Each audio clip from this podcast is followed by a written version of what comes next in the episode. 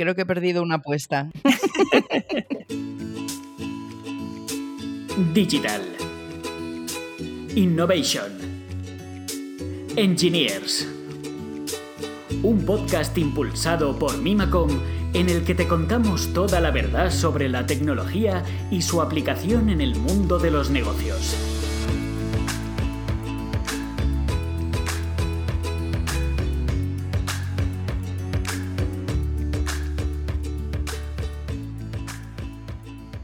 Bienvenidas y bienvenidos a un nuevo episodio de Digital Innovation Engineers, el podcast de Mimacom.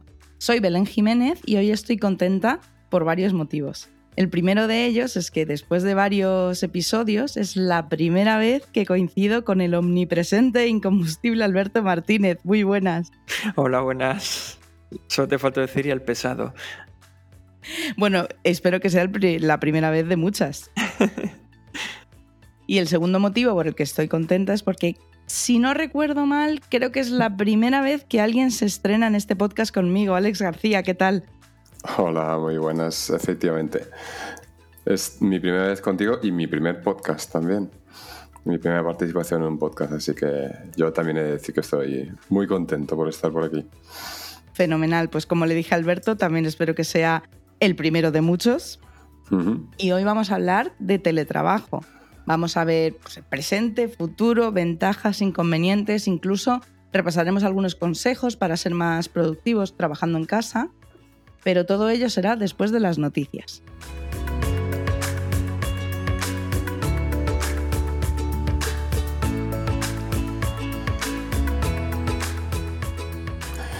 Bien, pues empezamos con una noticia reciente que dice que una de cada cuatro empresas no permite teletrabajar ni un solo día.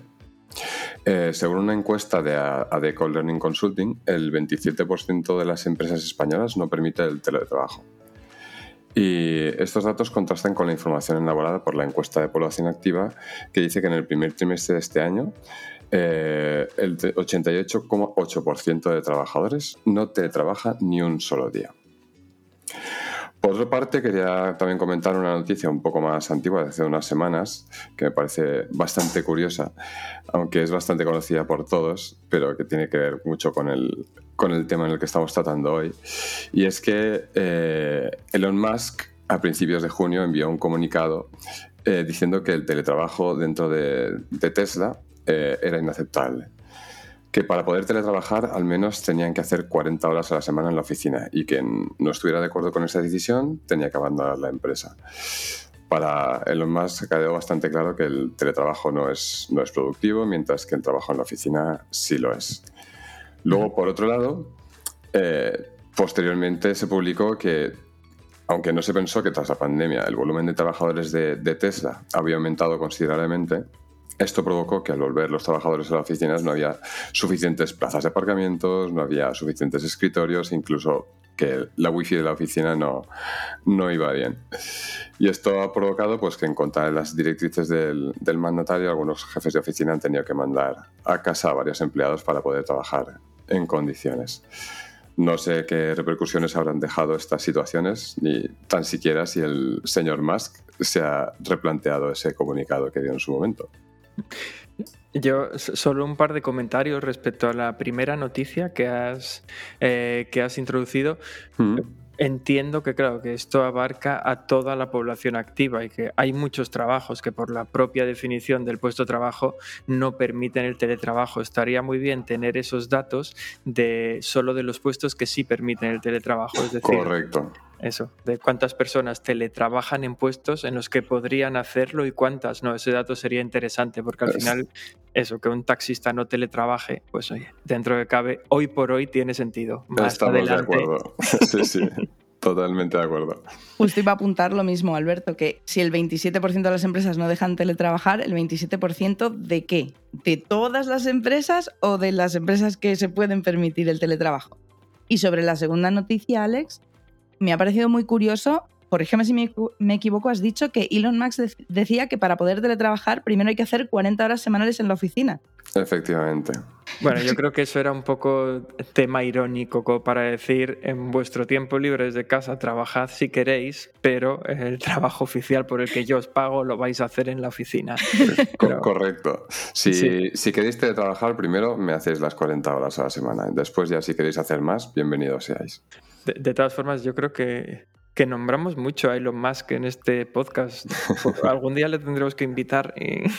Esto habría sido un buen capítulo.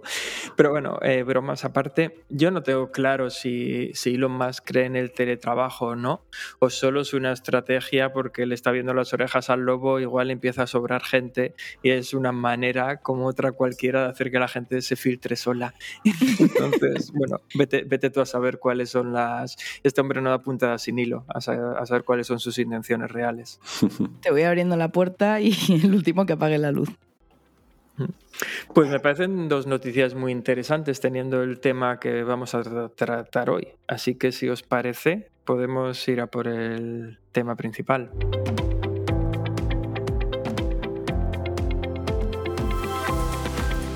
Vale, pues como decíamos al principio del podcast, hoy queríamos hablar un poco del teletrabajo, porque la COVID-19 al final no ha traído prácticamente nada bueno, pero sí que ha propiciado, al principio de una manera forzosa, y ahora parece que ya no tan forzosa el teletrabajo. Lo ha, facilitado que muchas empresas, las que ya estaban preparadas para el teletrabajo, pues hicieron una apuesta muy fuerte para él y las que no estaban preparadas, pues que se tuvieran que preparar a marchas forzadas.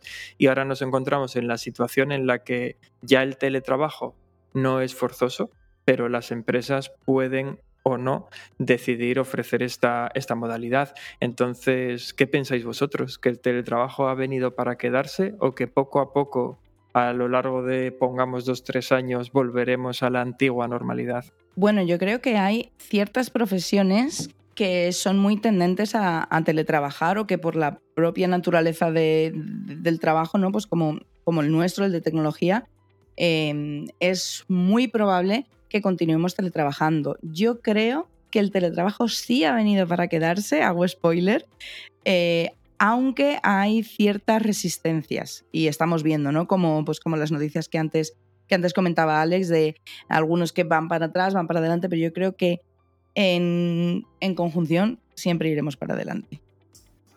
Yo me subo al, mismo carro que Belén. Creo que en nuestro sector cada vez puede haber más tendencia a teletrabajar, pero sí que es verdad que hay muchas empresas que todavía son reticentes y creo que hay todavía mucha desconfianza por parte de, los, de las empresas de cara a los trabajadores. Creo que todavía no se fían del todo de que sus trabajadores puedan ser productivos si no están supervisándolos más directamente, eh, viéndolos en el día a día.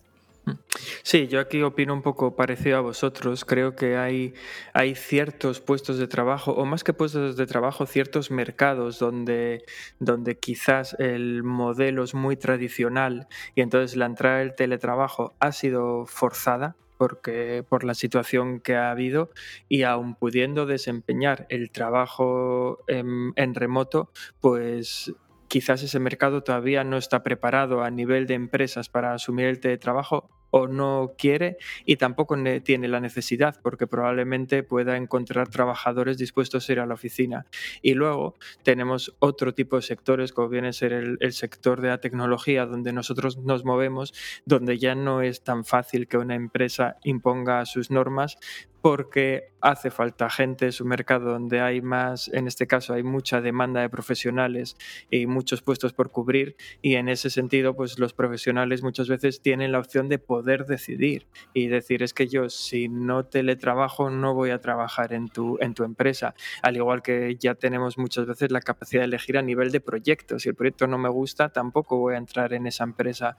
Y creo que entonces en, en un mercado como el nuestro la cosa ha cambiado y el teletrabajo ha venido para quedarse, pues porque los trabajadores muchas veces tienen la sartén por el mango y pueden elegir, y dado que pueden elegir, pues eligen lo que quieren hacer, básicamente.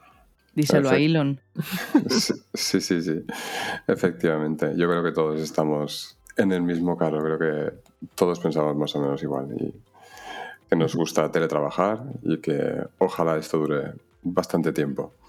Sí, al final es que yo recuerdo que hace unos años, antes de la COVID y todo esto, muchas veces se hacía la pregunta de si las oficinas son para trabajar, ¿por qué cuando tengo que trabajar de verdad me quedo en casa? Eso ya daba una pista de que quizás las oficinas, eh, y hablaremos de esto a lo largo del podcast de hoy, deberían de tener otro enfoque, quizás un poco diferente. Y no digo que no se vaya a las oficinas a trabajar, pero para trabajar no necesitas la oficina. Y creo que eso es lo que ha quedado claro en la mayoría de los casos y en muchos puestos. Pero esto también requiere que haya una confianza entre todas las partes en una relación laboral. Y eso es lo que veo más difícil de conseguir en sectores más tradicionales donde, donde se piensa que si no estoy vigilando, pues tú no estás trabajando. Y eso es un problema. Aunque también hablaremos de esto más adelante.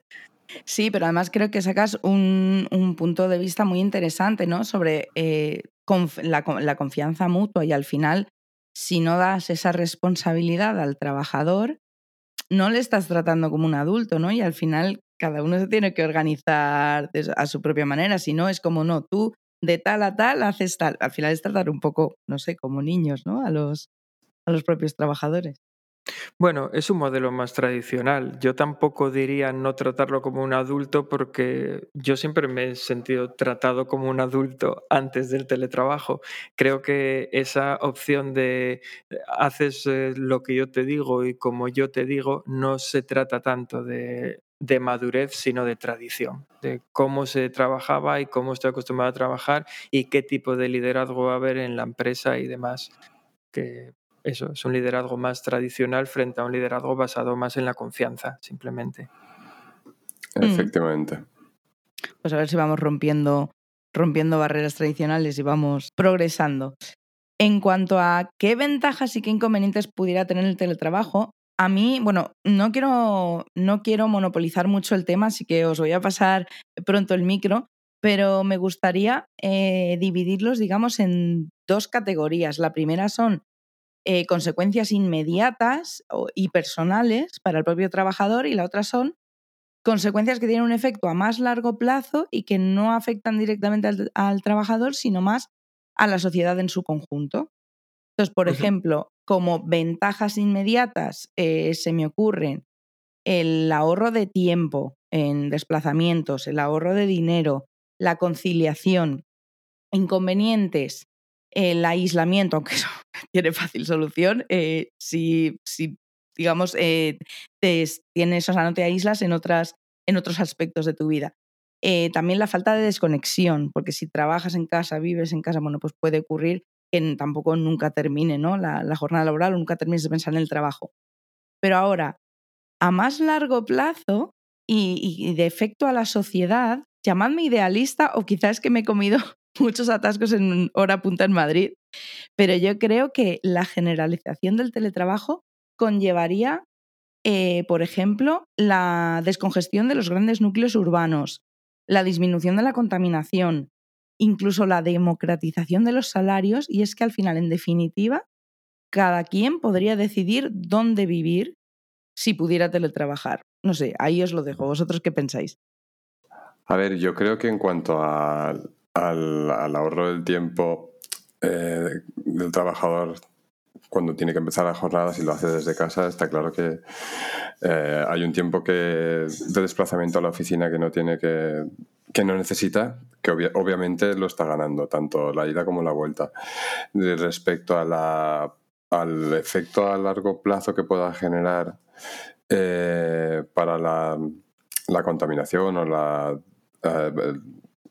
la descentralización de los de las acumulaciones de, gente en las grandes ciudades, yo no tengo claro que pueda haberse tanto afectado porque creo que hay más sectores que no, como comentaba antes Alberto, que no son relativos a la tecnología que no van a poder permitir el teletrabajo. Entonces yo no sé si eso se va a ver directamente afectado. Que va a contribuir positivamente a, todo eso, totalmente de acuerdo. Pero no sé yo si, si sería un, un efecto Sí, que sea realmente notable.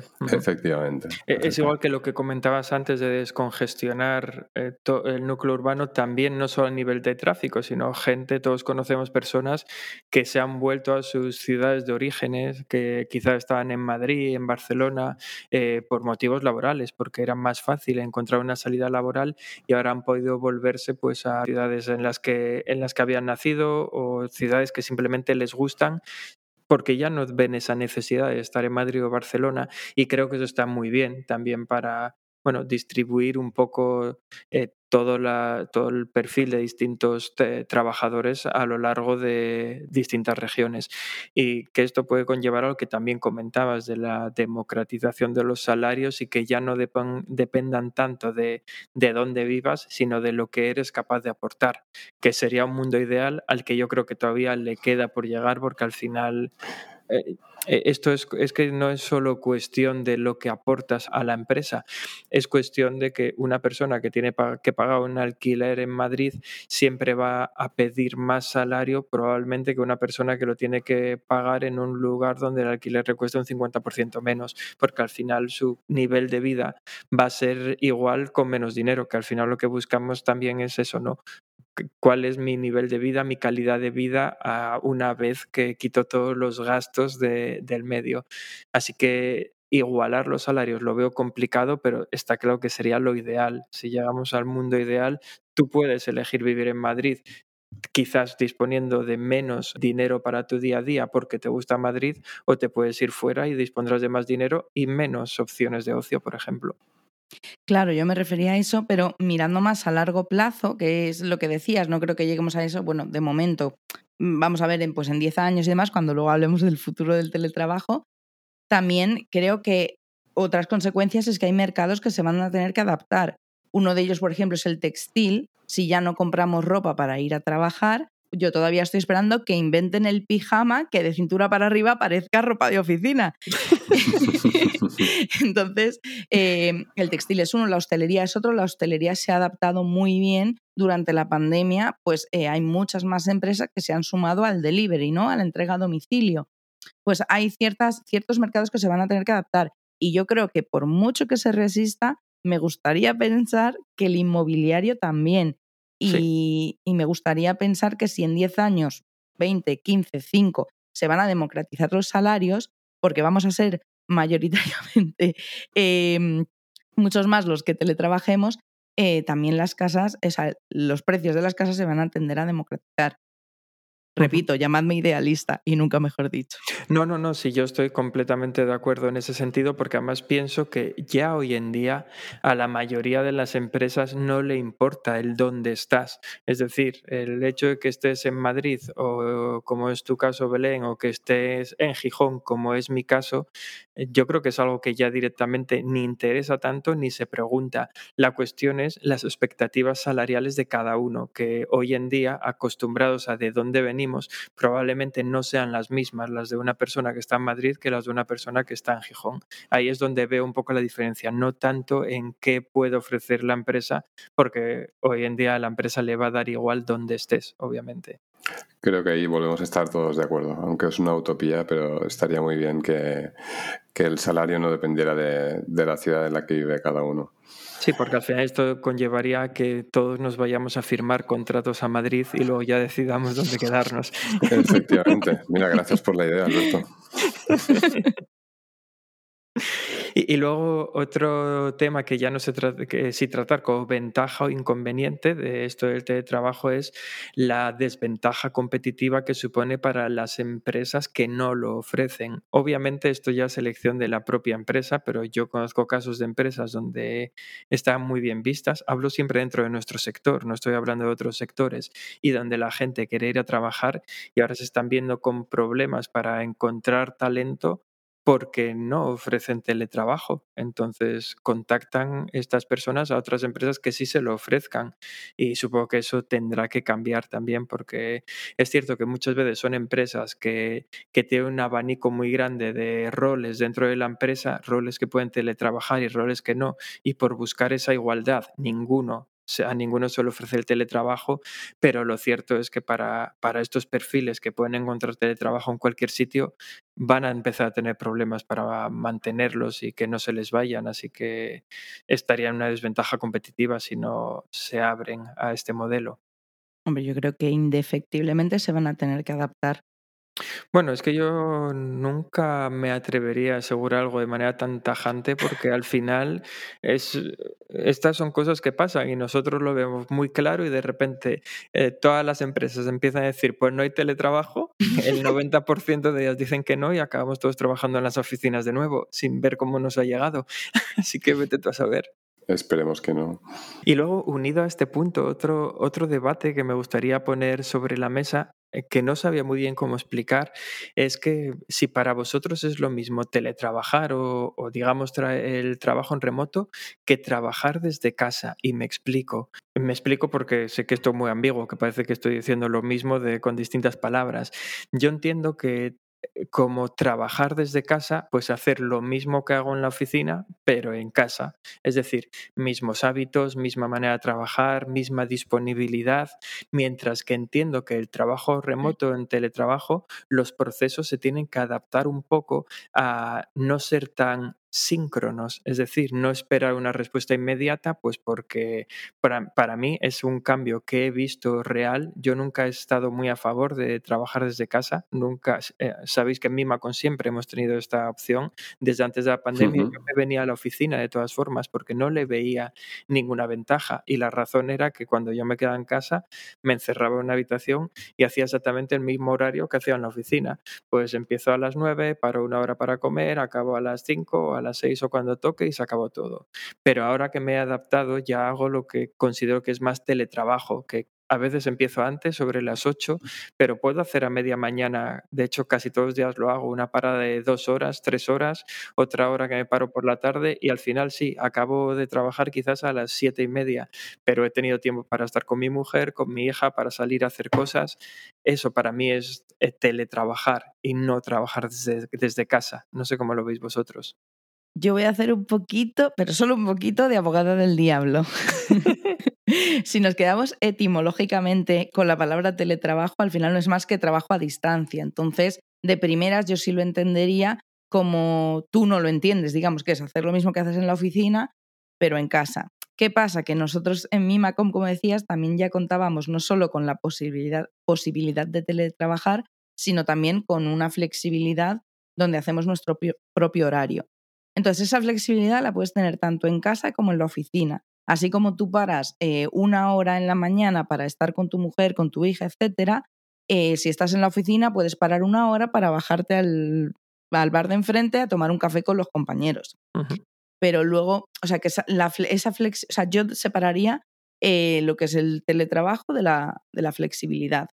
Pero evidentemente sí lo entiendo como tú en que tiene mucho más sentido unir ambos conceptos y si trabajas desde casa también contar con esa flexibilidad y adaptar los horarios a tu propio ritmo vital, porque si no, es lo que tú dices, se convierte solo en trabajo desde casa y no tiene las ventajas de la conciliación, por ejemplo. Claro, claro, pero es que yo realmente no, no me estoy refiriendo únicamente a tener esa flexibilidad horaria, que por supuesto la podías tener antes, la puedes tener ahora y demás, sino a que creo que los procesos de las empresas se tienen que adaptar porque la sincronía que teníamos antes de le pico al compañero que tengo al lado bueno, o aunque no esté al lado porque esté en la oficina de Madrid y yo estoy en Gijón, pero sé que está en la oficina y sé que me va a responder ya, eso lo pierdo y tenemos que empezar a trabajar de una manera en la que mi trabajo no se vea bloqueado porque necesito una respuesta inmediata. A ese es donde voy, no solo al tema de la flexibilidad, que sí, eh, va muy ligado el teletrabajo con la flexibilidad, sino a que la empresa o el que vaya bien un proyecto no dependa de que yo tenga que estar de 9 a 5 delante del ordenador. A eso me refiero, a, tener que flexibilizar esa parte, la parte que, va enfocada a la empresa y no a mi flexibilidad horaria.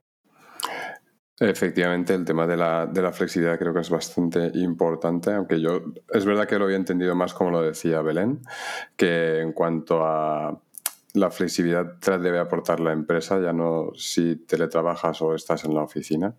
Y obviamente esa flexibilidad tiene que ser obligatoria si, si trabajas desde casa porque tienes familia, tienes niños, tienes mascotas, tienes obligaciones dentro de, tu ámbito doméstico que no puedes, a las que no puedes faltar. Entonces, sí que sí o sí tienes que adaptar tu horario de trabajo ah, y compatibilizarlo con, todo lo que tengas en tu rutina diaria de casa. Pero sí que es verdad que la ventaja que nosotros tenemos en este caso es que la, la propia empresa nos da esta flexibilidad para poder hacer lo mismo e incluso en la oficina. Lo único que entiendo que en la oficina no tenemos tantas necesidades como para eh, poder hacer que las podríamos hacer, las paradas igualmente, pero no tenemos la necesidad de llevarlas a cabo tanto como si estamos trabajando desde casa. Es que te aburres ya con tanta parada en la oficina. pero, claro, es que seguro que todos conocemos un montón de empresas que no consiguen avanzar sin reuniones cada 10 minutos. Eso es lo que creo yo que rompe este teletrabajo y al final acabas trabajando desde casa, pero como si fuera en la oficina, porque si cada 10 minutos vas a estar reunido para tomar cualquier tipo de decisión, al final no no tienes esa opción de flexibilizar de flexibilizar todo, que es a lo que me refería, y de hecho cada vez hay más herramientas que permiten hacer pues este tipo de reuniones asíncronas y cosas de estas que vienen muy bien y van muy enfocadas a esto que comentamos. Sí, respecto a lo que dices de la asincronía, Alberto, totalmente de acuerdo, no lo había entendido en ese sentido, em, pero sí que es verdad que ahí creo que hay que hacer, bueno, realmente de autoeducación, es decir, eh, porque al final hay gente que es muy impaciente, hay gente que si no le contestas a los cinco minutos se pone nerviosa o te llama sin avisar, pues también así como hay que, creo que, que educar a las empresas a, digamos, a, ser más permisivos con la flexibilidad y demás, pues también los propios trabajadores tenemos que, pues que acostumbrarnos a, a, esa sincronía, ¿no? A que no siempre nos van a contestar eh, inmediatamente a nuestros. Eh, pero fíjate en lo que has comentado, porque me parece muy interesante esto de que hay gente, dices, que es más impaciente, que te llama sin avisar. Cambiar a las personas es muy complejo. Yo eso lo doy, una, es una tarea imposible. pero que el trabajo de esa persona no dependa de que tú le conteste, contestes inmediatamente, eso sí es lo que se puede favorecer, pues a veces con cierto tipo de herramientas o simplemente teniendo un plan B o un plan C. E, esos son los procesos que yo creo que la empresa debe hacer asíncronos. El hecho de que, eh, que yo necesite hablar contigo y tú no estés sentada delante de tu ordenador no bloquee mi trabajo, sino que pueda seguir trabajando aunque tú no puedas contestar inmediatamente. Claro. Oye, Alex, y estaba pensando, ¿a ti no se te ocurren algunos consejos para ser más productivos en casa? Bien, sí, yo creo que todos hemos tenido que lidiar con alguna, algunos momentos un poco difíciles, pero sí, a ver, el, el tema de la autogestión del tiempo es muy importante. Yo no sé si cada uno viene educado ya desde que empezó a trabajar, pero creo que es algo que hemos ido aprendiendo poco a poco. Eh, lo único que es las nuevas generaciones, pues, que conforme empiezan a, a, trabajar en ese sector, yo creo que ya eh, se lo encuentran de nuevo, entonces como que tienen un punto de partida distinto. Pero sí que es verdad que para poder eh, conciliar la, vida familiar, para poder ser eh, productivo en el trabajo, yo creo que es importante el tener igualmente una rutina. No quedarse en pijama, el vestirse, el desayunar, asearse, el empezar, tener una rutina tanto antes de empezar a trabajar como cuando terminas no sé si cuando terminas te pones... Eh, te pones el pijama, te alguna, alguna, alguna obligación casera, pues del estilo ir a comprar o bajar a pasear o incluso bajar el perro o cualquier cosa de ese estilo para que te, te rompa el, el, momento y tu cuerpo sepa distinguir que, vale, mi cabeza ya ha dejado de, de trabajar. Pero independientemente de, esos procesos que creo que son buenos para empezar y desconectar el trabajo. Un consejo que a mí me ha venido muy bien para, ser productivo es tener una constante comunicación con el, con el equipo de trabajo normalmente todos estamos en, proyectos en los que no estamos solos, entonces creo que eh, hacer uso de la herramienta de comunicación interna dentro del proyecto es súper importante y aunque no vayas a responder al, al segundo de haberte escrito, que tanto tú como la persona a la que le estás escribiendo sabes que te va, te va a atender en breve y no vas a estar bloqueado sin poder avanzar. Entonces, creo que eso es súper importante para poder eh, tener una rutina dentro de, trabajo en la que puedas eh, ser productivo. Y una, una técnica, por ejemplo, que a mí me viene muy bien es la técnica del pomodoro. Imagino que todo el mundo conocerá la técnica del pomodoro, pero que es súper efectiva en estos casos. Eh, particularmente yo me suelo poner 30 minutos en los que me bloqueo notificaciones, me pongo el móvil en modo avión y me centro eh, y pongo el foco totalmente en la tarea que tengo que, tengo que llevar a cabo bloqueo cualquier tipo de distracción que pueda tener y sé que esos 30 minutos voy a estar totalmente enfocado en, el, en la tarea.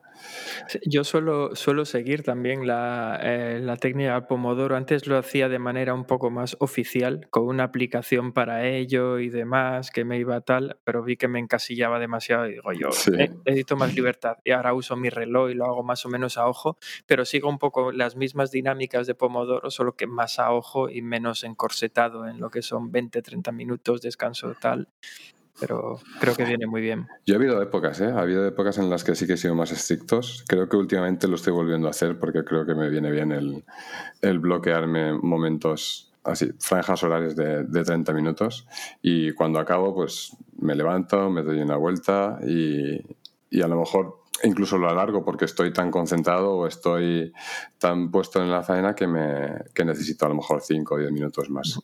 Sí, yo lo hago eso, un poco más a ojo y sí que, por ejemplo, algo que suelo hacer, sobre todo los días que tengo un poco más de carga, es a nivel de notificaciones, lo que tú decías, eh, cosas como el Teams, pues las miro a las horas en punto y hay media, por ejemplo, y el correo. Y el resto del tiempo, nada, quito notificaciones o cierro aplicación porque si no, no son muchas interrupciones. Yo la, la revisión del correo electrónico también es algo que creo que hay que trabajar. Yo suelo tener un montón de reglas para que el correo no me, no me moleste, no me salten alertas y también lo suelo revisar en momentos puntuales del día para no estar totalmente obsesionado, uy, me llega una notificación. Las notificaciones es algo que creo, que también es algo que es muy importante tener controlado, tener las herramientas de mensajería eh, totalmente silenciadas, eh, solamente las cosas que consideres o que puedas considerar importantes, eh, tenerlas que puedan despertar tu atención, pero si no es algo urgente, si no es algo que sea totalmente relevante o importante, no, que, no moleste. Sí, a, mí aquí como consejo me gustaría también añadir un consejo y una que va a ir acompañado de una anécdota, de hecho, que el consejo para mí es que ya que estás en casa, te tomes tiempo para ti, para la familia o, para lo que te guste, como si es jugar a la Play o ver una serie de Netflix, que al final esa desconexión mental que en las oficinas hacíamos muchas veces pues yendo a tomar un café o juntándonos un segundillo en el office y hablando entre todos, muchas veces en casa no las hacemos, pero siguen siendo necesarias. Y, y, yo, por ejemplo, eso suelo hacerlo pues a veces con, pues estando jugando un poco con mi hija, ya sabéis, lo típico, me he visto de princesa o lo que toque, con tal de luego acordarme que viene también muy bien perder el foco muchas veces. Especialmente cuando estás atascado en alguna tarea. Si tienes oportunidad de, cambiar el, foco y hacer otra cosa, después cuando vuelves tienes la mente fresca y seguramente encuentras la solución más rápidamente. Y de hecho yo creo que también desaparecer, por ejemplo, algún día, no todos, pero dos horas o tres a media mañana, viene muy bien también para quitarte estrés de encima, decir, bien, no todo depende de mí. o sea, todo puede seguir andando aunque yo haya desaparecido.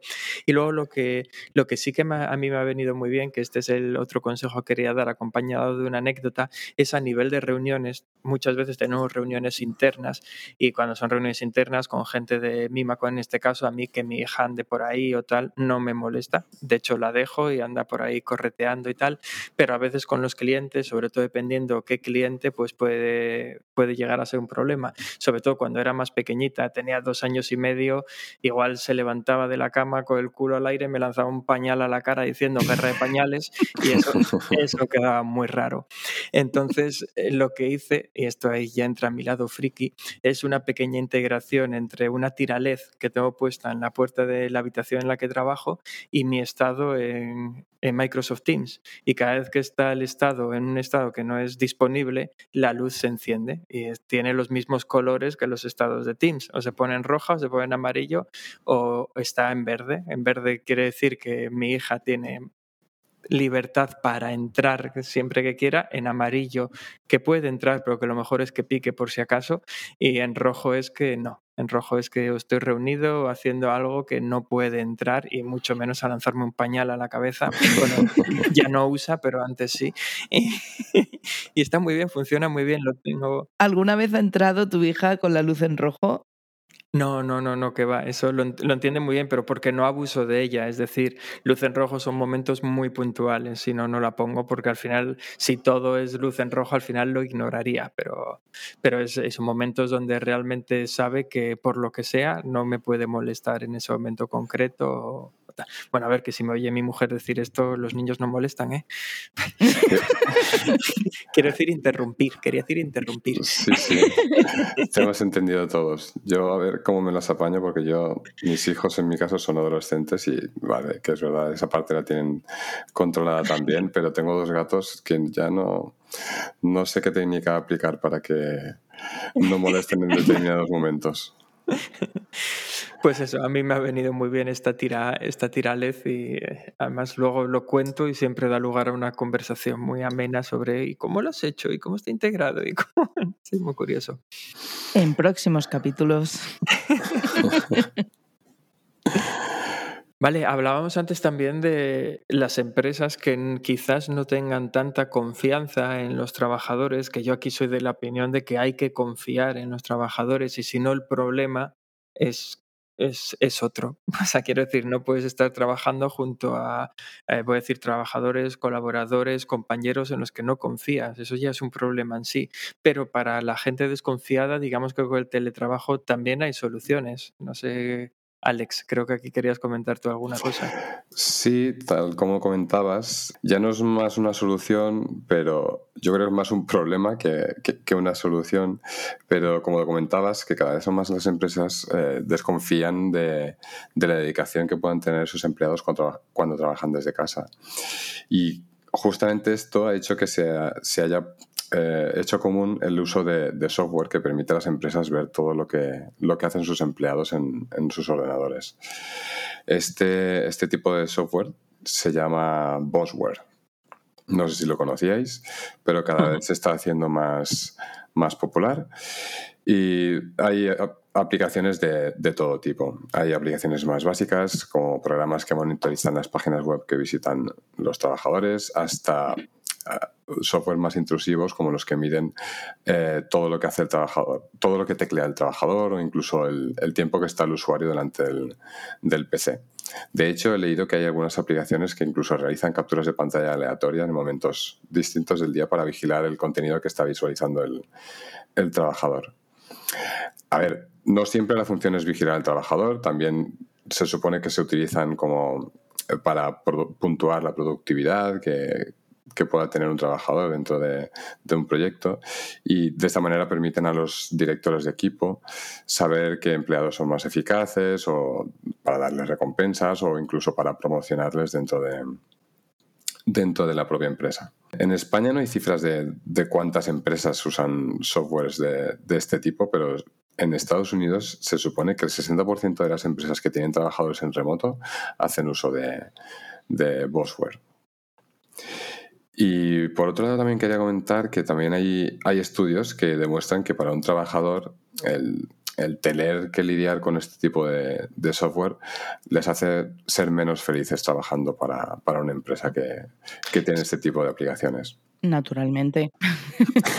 Quiero decir, es un tema muy controvertido porque si bien son las horas en las que estás trabajando y es el ordenador del trabajo y es material del trabajo, a mí me chirría un poco en el sentido en que es un tanto intrusivo. Totalmente de acuerdo. Más que nada porque voy 100% con lo que decía Alberto antes de que la confianza eh, en todos los aspectos de la vida, pero también en el trabajo, es esencial. Sí, yo es que aquí creo que esto se va también ligado con lo que comentábamos antes, de si es lo mismo teletrabajar que trabajar desde casa, porque si la empresa te pone software de este estilo porque quiere que estés trabajando de 9 a 5, para mí eso es trabajar desde casa, es que hagas desde la oficina mismo horario, mismos hábitos que, que tenías eh, al revés, ¿no? Desde casa los mismos horarios y hábitos que tenías desde la oficina. Y no es para mí teletrabajar ni la empresa está preparada. Aún así esto no es nuevo. Yo creo recordar que, había que hay una empresa eh, que es Crossover que ya lo hacía, ofrecía grandes salarios en, para trabajar en remoto para empresas de Estados Unidos y tenía software de este tipo y si en las capturas que sacaba en dos seguidas no estabas, te descontaba la hora completa a la hora de hacer, de pagarte porque tenías que ser freelance y demás. Y había por ahí unas movidas tremendas. Yo, es que yo creo que no podría trabajar en una... No, que Es... Claro, yo, estoy sugiriendo que te veas un capítulo de eh, Juego de Tronos a media mañana. ¿Ves? ¿Eso qué pasa? Desde luego que el tener alguien que te está espiando, pues te hace tener mucha más presión, te aumenta el estrés y al final eh, tú mismo te disminuye tu motivación como, como trabajador, incluso para trabajar en esa empresa.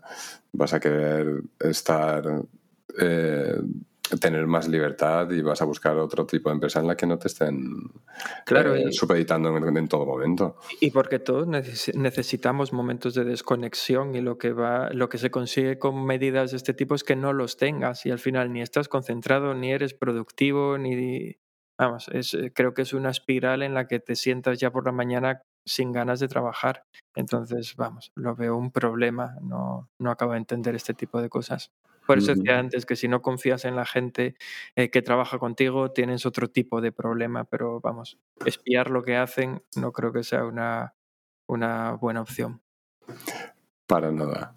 Ni una solución, pero bueno, como decías antes, mm, que exista ya es un problema, pero muchas veces nos sorprende, nos sorprende el devenir de las cosas, así que es que, es que incluso en este tema del teletrabajo, lo ideal es que al final no trabajáramos tanto por horas como sí por objetivos. Digo, digo que esto es lo ideal, porque al final hay empresas, como puede ser en nuestro caso con, con muchos clientes, que al final lo que, lo que acabas vendiendo, lo que acabas facturando son horas. Entonces, claro, es muy difícil si no tienes logadas cuántas horas has trabajado y demás, pero en un mundo ideal sería eso, dejar de contar horas y empezar a ver objetivos cumplidos. Una vez que cumplo los objetivos que tengo para este sprint o lo que sea en función de la metodología que siga, da igual que los haya hecho en ocho horas que en diez que en seis. La cuestión es que he llegado a los objetivos que, tenía. Y poco a poco creo que se andará en esa dirección porque, porque al final es que va a llegar a ser muy complicado entre flexibilidades horarias, mm, días de vacaciones y tal, tener un control absoluto sobre todo el tiempo que trabaja una determinada persona. A mí me preguntas cuántas horas trabajo al día y no sé si sabría decírtelo. Porque sí, sea que ahora me siento y a qué hora me levanto, pero no llevo un control absoluto de todas las paradas que hago por el medio, como para asegurar si he trabajado ocho horas, siete horas y media o nueve horas. No, no lo llevo ese control. Yo sé lo que tengo que hacer y voy haciéndolo, básicamente. Y cumple estos objetivos. Exacto, al final llegas. Sí, bueno, no siempre.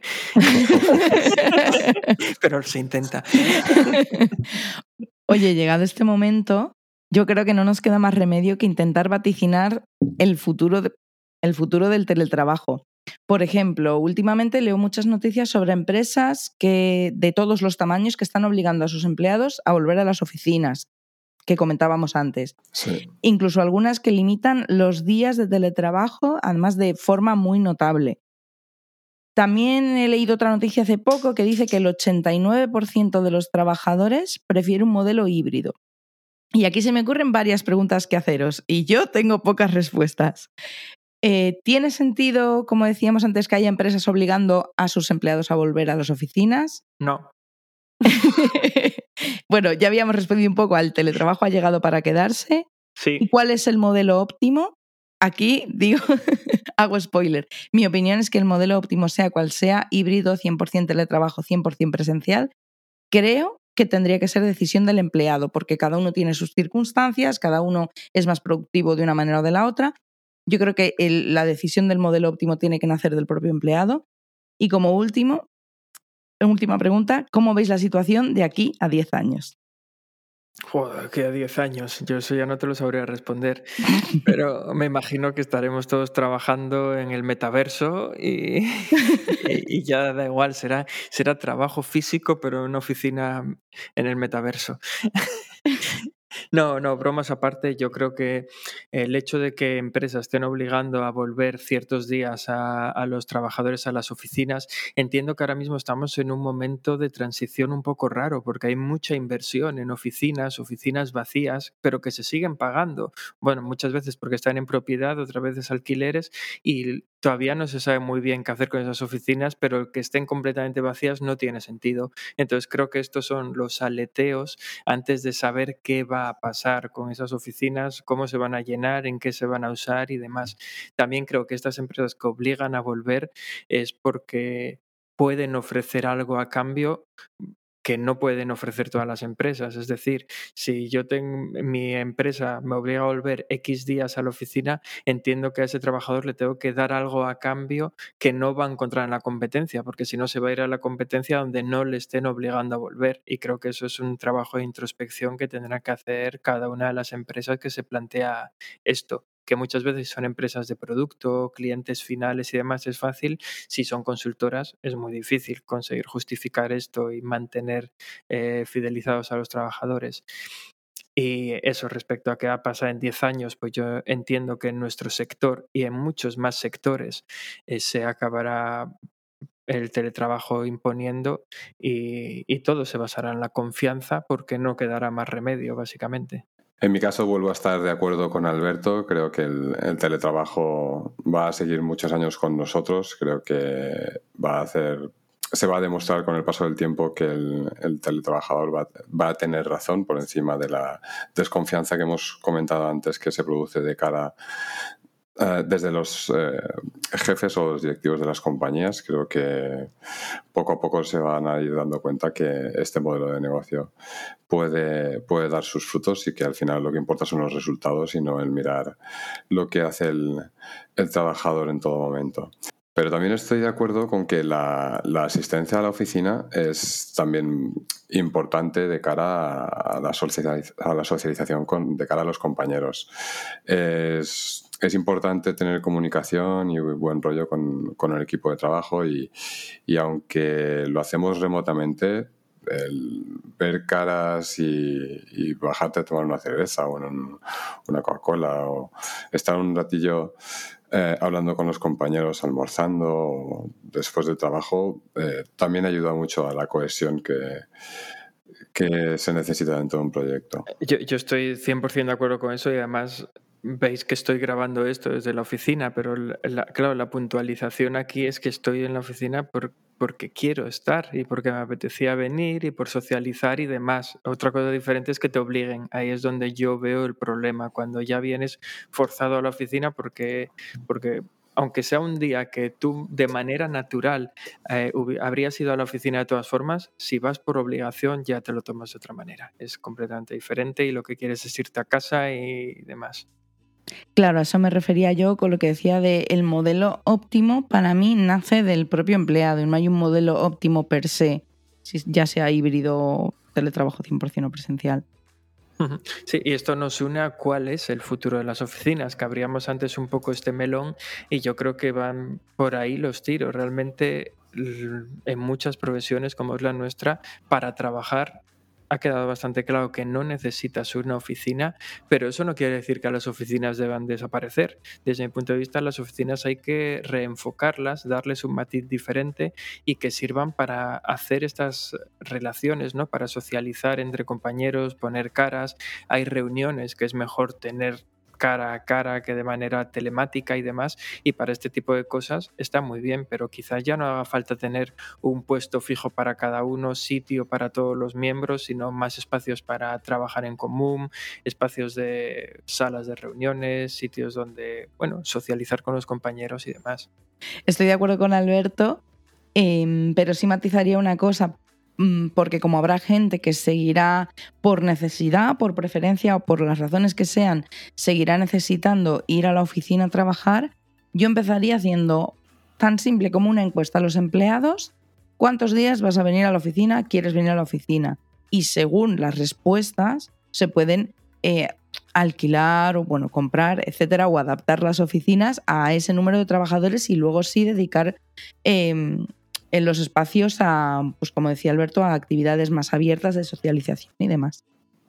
Yo también se me había ocurrido el hecho de incentivar a los trabajadores a acudir esporádicamente a la oficina para, para eso, para poder eh, socializar con los demás compañeros y poder tener momentos de trabajo en conjunto. Sí, pero ahí, ahí has dado en la clave. Una cosa es incentivar y otra cosa es obligar. Yo en la de incentivar estoy 100% de acuerdo, es lo que decíamos antes. Si tengo un aporte extra, el hecho de, por ejemplo, ir a la oficina me va a aportar algo más, aunque sea eso, es ¿eh? simplemente voy a pues voy a comer con los compañeros y voy a poner cara a toda la gente nueva que ha entrado y además bueno, pues cualquier otro tipo de actividad, pues está genial. Pero ir por ir, solo porque mm, alguien considera que tengo que trabajar desde la oficina, que voy a ser más productivo que desde casa, ahí es donde tendríamos el problema.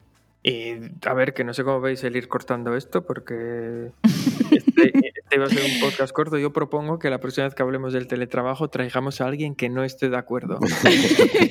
Si estamos aquí los tres de acuerdo en todo, pues. A lo mejor incluso se hace más largo, ¿eh?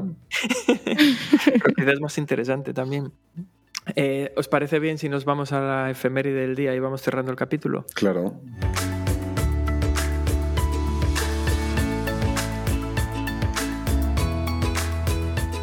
Vale, pues como efeméride eh, me gustaría comentar una que me ha llegado al alma, que es que el 22 de julio de 1999 Microsoft lanza el MSN Messenger. ¿Y por qué me ha llegado esto al alma? A ver, entre otras cosas, porque creo que prácticamente todos, a no ser que alguien sea muy joven, lo hemos usado, pero no solo lo hemos usado, sino que parecía algo invencible.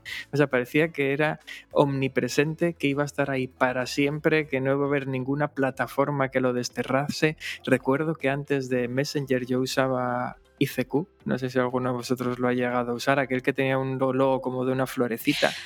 Sí, la florecita, como los pétalos de, de colorinchis. Ahí, ahí está. Era, si no me equivoco, era de una empresa israelí y aquello revolucionó un poco la comunicación dentro de, de Internet, porque antes de ICQ yo solo conocía el chat canales de chat. En... IRC. IRC, claro, yo usaba IRC principalmente. Y ya está, luego llegó ICQ que ya te daba esta opción de como si fuera, yo recuerdo que cuando era joven en mis tiempos lo definía como un chat pero solo con privados, no, había conversaciones de grupo. Y luego se llegó Messenger que encima con el auge que tenía Hotmail y demás por aquel entonces, parecía que nunca nadie lo iba a desterrar y el 15 de marzo de 2013 ya desapareció porque nadie lo usaba. Así que me parece una historia bastante curiosa. Llegó a tener más de 330 millones de usuarios activos cada mes. Madre, mía. Sí, además yo que tengo muchos hermanos, eso era la guerra total. Y me acuerdo especialmente de Messenger de los zumbidos y de los nicks estos larguísimos. Y de colores. Sí. sí, sí. Pues la historia de, de, Microsoft con los sistemas de mensajería empezó, empezó con el Messenger, luego fue cuando compró Skype. Exacto. Y sí, hizo que, bueno, tratara de. Intentaban hacer una especie de fusión entre Messenger y Skype. Luego podías entrar en Skype con tus cuentas de Messenger, pero ya no era lo mismo, porque el enfoque de Skype, lo que teníamos en la cabeza de Skype, todo era diferente y ahora. Supongo que Skype seguirá existiendo, aunque lo usará poca gente. Messenger ya ha desaparecido desde 2013 y a Microsoft, ¿qué le queda? Teams y algo más. No lo sé. Creo que sí, creo que ahora centralizaron todos sus esfuerzos en, en MS Teams, sí. Pues ahí queda esa efeméride. Yo no sé, esos iconos verdes, esos muñequitos que tenía verde y azul el icono, eh, que daba vueltas así. Verde, verde.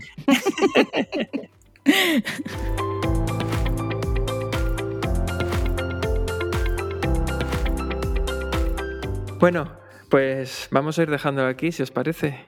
Perfecto. Yo creo que ya hemos hablado un rato bastante largo. Ha sido muy interesante. Pues hasta la próxima. Eso, por mi parte, muchas gracias a los dos y muchas gracias también a todos los que nos escucháis una semana más. Esperemos estar por aquí de nuevo dentro de 15 días. Muchas gracias. Hasta otra.